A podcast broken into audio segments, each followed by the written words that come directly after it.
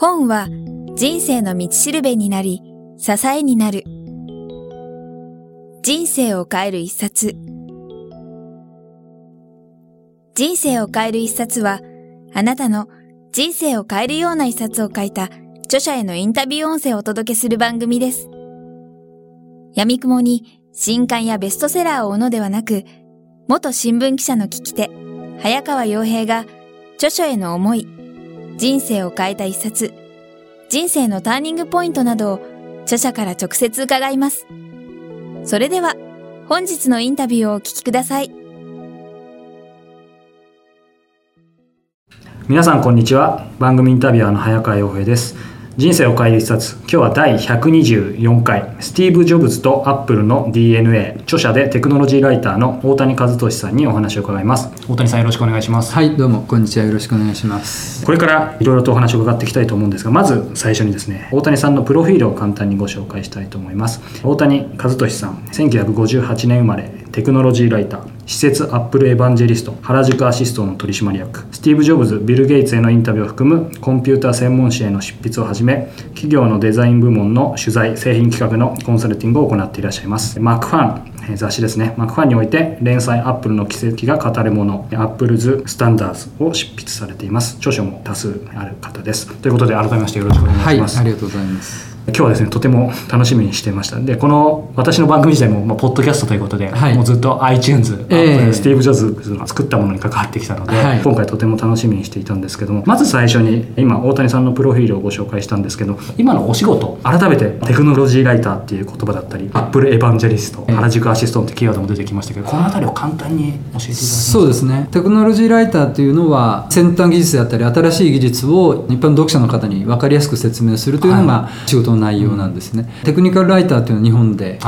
及してるんですけども、はい、テクニカルライターというのは技術文書とかマニュアルを作る方書く方がテクニカルライターなんですよ、はい、ですから多分雑誌に書かれてるライターの中で本来の意味でのテクニカルライターの方はいないと思うんですね。あの割と企業内とか、はい、あと本当に専業でそういうマニュアルをまとめてる方たちがテクニカルライターですから、えーはい、僕自身はそういうテクノロジーライターというま肩書きを使っていて、はい、まあ、それがあの一番時間を取るっていう意味ではメインの仕事になってます。それから、まあ、アップルのエヴァンジェリストっていうのは当然昔はあの僕も実はプログラムも書いたりとかですねしたりしてた時期もあったんですけども、はい、やっぱり初代マッキントッシュを触った時に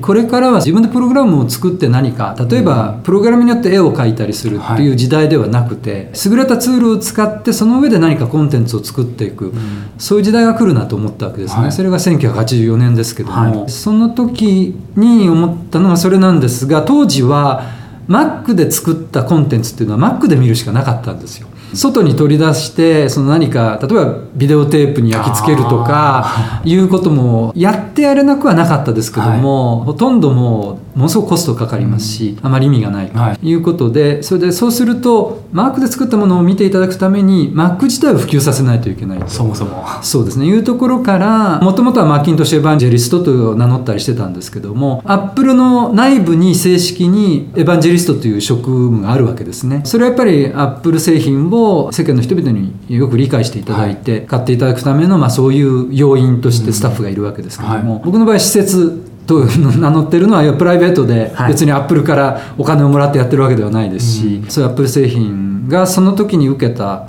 衝撃というかですね、はい、こういういいものを広めていかなくちゃいけないということで、うん、自ら、まあ、エヴァンジェリストを買って出たような感じですよね。もともとはマッキントッシュが中心でしたけども、はい、ご存知のように今ではもう iPod もあれば iPhone もあれば iPad もありますからアップル全体のエヴァンジェリストみたいな位置づけで、マッキントッシュエヴァンジェリストからアップルエヴァンジェリストに、まあ、肩書きを少し変えたような感じですね。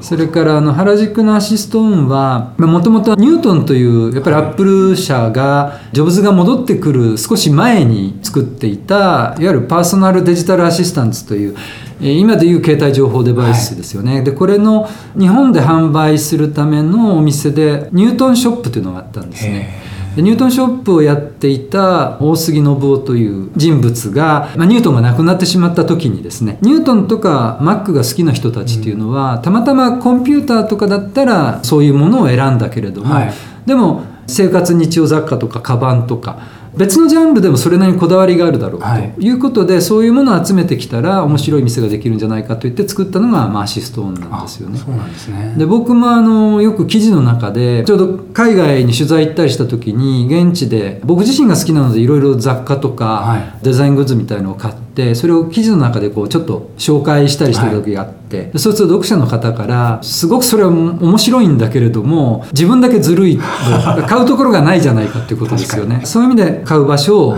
作ろうという、はい、まあ、ちょうどその両者のなんか考え方が一致したようなところがありましてで作ったのがまあその原宿のアシストというところなんですね。そうなんですね、はい、今アップルのエヴァンジェリストというところのキーワードですね。1984年というところがまあ一つキーワードとして出てきましたけども、はい、最初の大谷さんがまあアップルとの出会いっていうのはそこの1984年、実際に使うことができたのが1984年なんですよ。それまでは、まあ、Apple2 というのを Mac の前に有名な Apple 製品というと Apple2 ですけども、うん。高くて買えないわけですね本当に本体だけでも数十万してさらにフロッピーディスク1台が本体と同じぐらいするとかですね。フルセットで揃えたらそれこそやっぱり100万円コースとか平気でしてた時代ですからとても高くて買えないと、うん、その前に僕ちょっと留学アメリカしてた時がありましてでちょうどその時に実はコンピューターそのものに興味を持ったわけなんですね、それまでもデザイン特に車のデザインに興味があってでカーデザイナーになろうかなと思っていた時がありましてでそのために機械工学をまず学ぼうと思ってアメリカ行ったんですよ。あそうなんです、ね、で機械工学を学ぼうとすると当然必修科目の中にコンピューターサイエンスっていうのがあって、はい、でそこでその NASA のお下がりの大型コンピューターが、まあ、学内にあったもんですから、はい、それをキーパンチでパンチカードを作って読み込ませてプログラム実行すると答えが LINE プリンターからガッチャンガッチャン出てくるっていう時代でしたけども、はい、それでコンピューターの本物に触れてですね、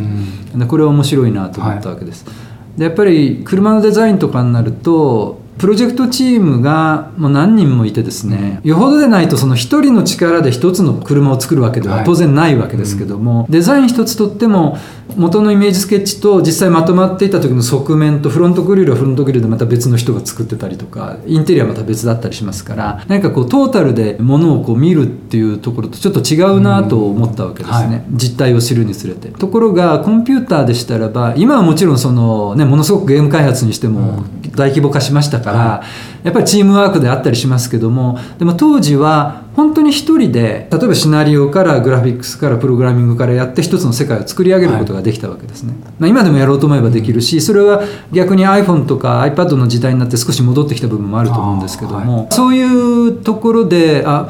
なんかこう車のデザインよりもコンピューターのことをやったら面白いなと思って、うん、で割と当時はコンピューターグラフィックスを自分でプログラムを書いてなんかこうレイトレーシングみたいな絵を作るとかいうのを独学でやって特にしかもそれって仕事にならないわけですけどね。自分で好きだからやってたんですよね、はい、でそういう時代を経てでその当時からアメリカではアップル2がうちを出てると、はい、裕福な学生は例えば自分ドミトリーですよね。寮の部屋にあったりするんですよ、それはよっぽど親が金持ちだったりするわけですけども、でそうするとコンピュータールームに行かなくても自分の部屋から電話回線つないで、例えば宿題ができたりするわけですよ。我々は一般の生徒はそんなことできないですから、はい、学生は。夜中までコンピュータールームへ行って一生懸命プログラムやってたんですけど、はい、そういう時代を経て、はい、アップル2への憧れみたいのはありましたけども、当然まあ自分で買うことができないと、先に実はね、えー、当時多分あれ角川書店さんだと思うんですけど、アップル2のソフトウェア大全みたいな分厚い本があったんですよ、アップル2向けにこんなソフトがあるとそれを先に買って 本体がないんですけどもその中を見ながら、まあ、ゲームもあれでしたけどもやっぱり先鋭的だったのは例えばワイヤーフレームの3次元のモデラーみたいなのもすでにその時あったんですね。で画面でぐるぐるそれが回るんですよ。解像度は低いんですけども、えーそういうものがすでに、まあ、あの8ビットのうん、あの今から考えると原始的なコンピューターの上で動いていたということで、はい、アップル2ってすごいんだなと、うん、でこのソフトがやっぱり普通の価値のかなりの部分を占めてたんですけども、はい、そうこうしてるうちに、まあ、ちょっと仲間と知り合えた人たちと、はい、ちょっと小さな会社を作ってそれコンピューターグラフィックスをパーソナルコンピューターで作るというものだったんですけども、その時に一緒にやっていた人が大手のシンクタンクに勤めていたので、じゃあ会社でやっぱりりそのマッキントッシュを買うと仕事にならないとやっぱり会社としては買えないんですよです,、ね、ですからしょうがないのでシンクタンクに勤めてる方がハードウェアを担当するって自腹でマッキントッシュを買いましてでその会社の事務所に置いてあるわけです、はい、で僕は自腹でソフトウェア担当で秋葉原とかへ行って、はい、当時の秋葉原行きましてオークビレッジさんとか、はい、アップル2とか Mac のソフトがまず日本だと多分その当時はそこに一番最初に入るので、はい、そこに入り浸っては新しいソフトどういうものがあるのかっていうのを見てでその中であこれは買ってもいいなと思うのを買って帰ってきてインストールしてそのみんなで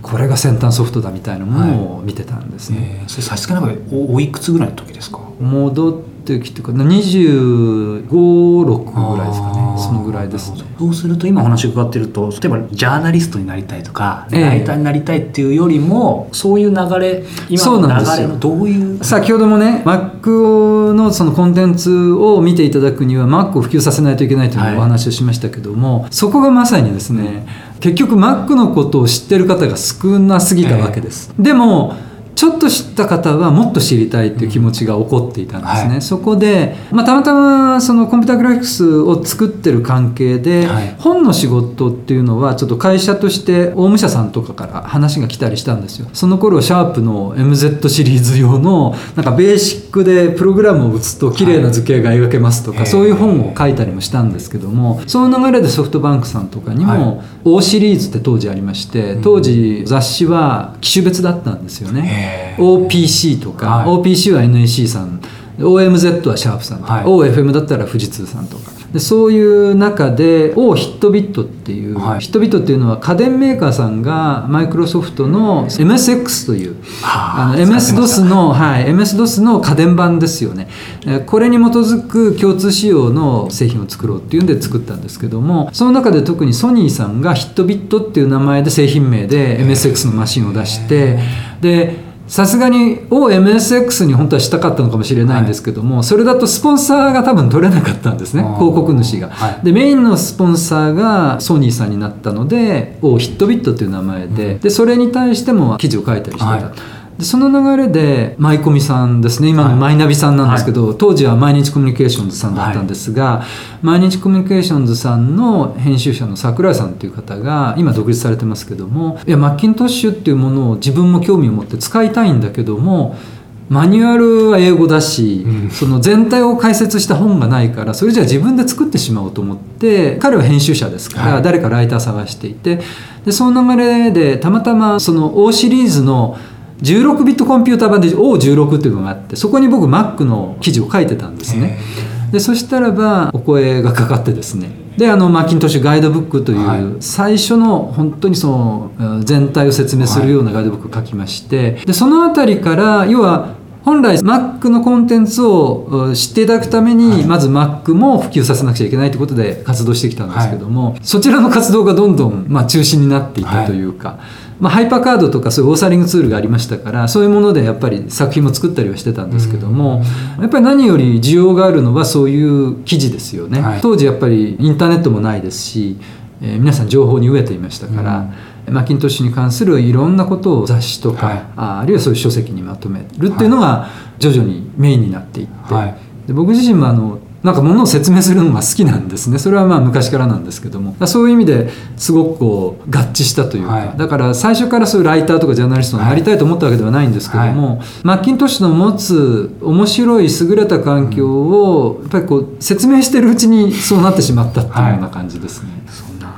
アップルエヴァンジェリストの大谷さんなんですけども、はい、早速このマイナビから出ているスティーブ・ジョブズとアップルの DNA ということで、はい、いろいろお話を伺いたいんですけどもこれ装丁からなんか Think Different ってねアップルのこれはそうですね。これはもう編集の方にやっていただいたんですけどももうこうね浮き彫りになってレリーフ状になってるのはす。ごいですよね、はい、解説していただいてさすが音声の番組ですが、はい、あの やっぱりこう視覚化していかないとね、い、けない。そうなんですよ。こうちょっとメタリックな感じの表紙で、うん、そういうふうにちょっと浮き彫りになって Think Different、はい、なぜ彼らは成功したのかという文字がね、ね刻まれたり。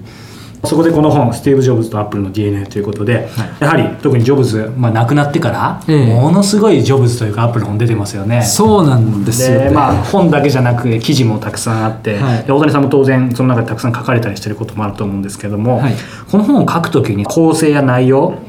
こだわったこと、まあ、端的に言うと類書との違いというかですね、はい、あえて著者の大谷さんから語っていただくとどんなところでしょうか？まさに今言われたようにジョブズの死後ウゴのタケノコのようにジョブズ本がたくさん出てきてるわけですよね、えー、今まで全然ジョブズについて書いたことないような方も書いてるわけですけども、うん、それだったらなぜもっと生きてるうちに注目しないのかと思うわけじゃないですか。今日本の産業界も大変なことになっていて本当に家電メーカーなんかも日立さん除くと軒並み大赤字だったりしますよね、うん、でそうした時に本来もっと見本というかですねアップルあるいはジョブズっていうのはずっと前から自分たちの製品や、まあ、ジョブズの場合は自分の生き方を通じて、はい。混沌とした時代にどういうふうに自分たちの会社とか打ち出していくかっていうことをまあ見本として見せていたわけですね。うん、でそれが見本としてあるのになんかすごい会社だとか言ってもいるのに、うん、でもやっぱり本当の意味で学んだところってなかなかないと思うんですよ。はい、でやっぱり死後いろいろ出てきたっていうのもありますけどもやっぱり一つ決定版的な部分で、はい、まあ、ずっともちろん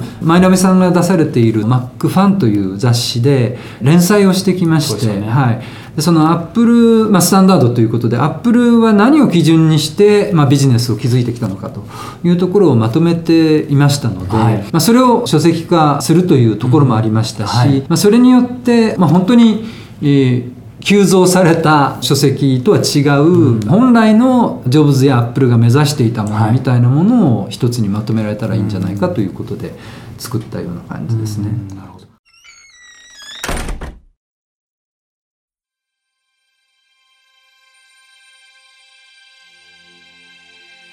本日のインタビューはいかがでしたか？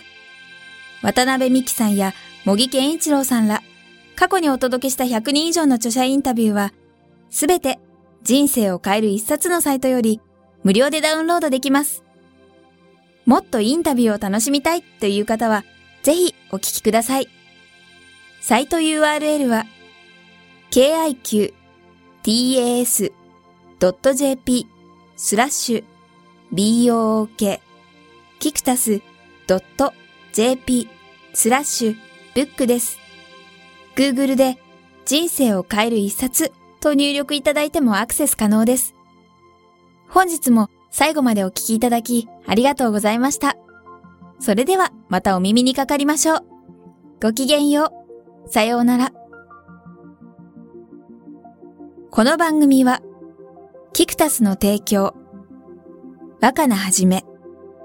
ご機嫌ワークス制作協力、宮浦清志音楽、清水夏美ナレーションによりお送りいたしました。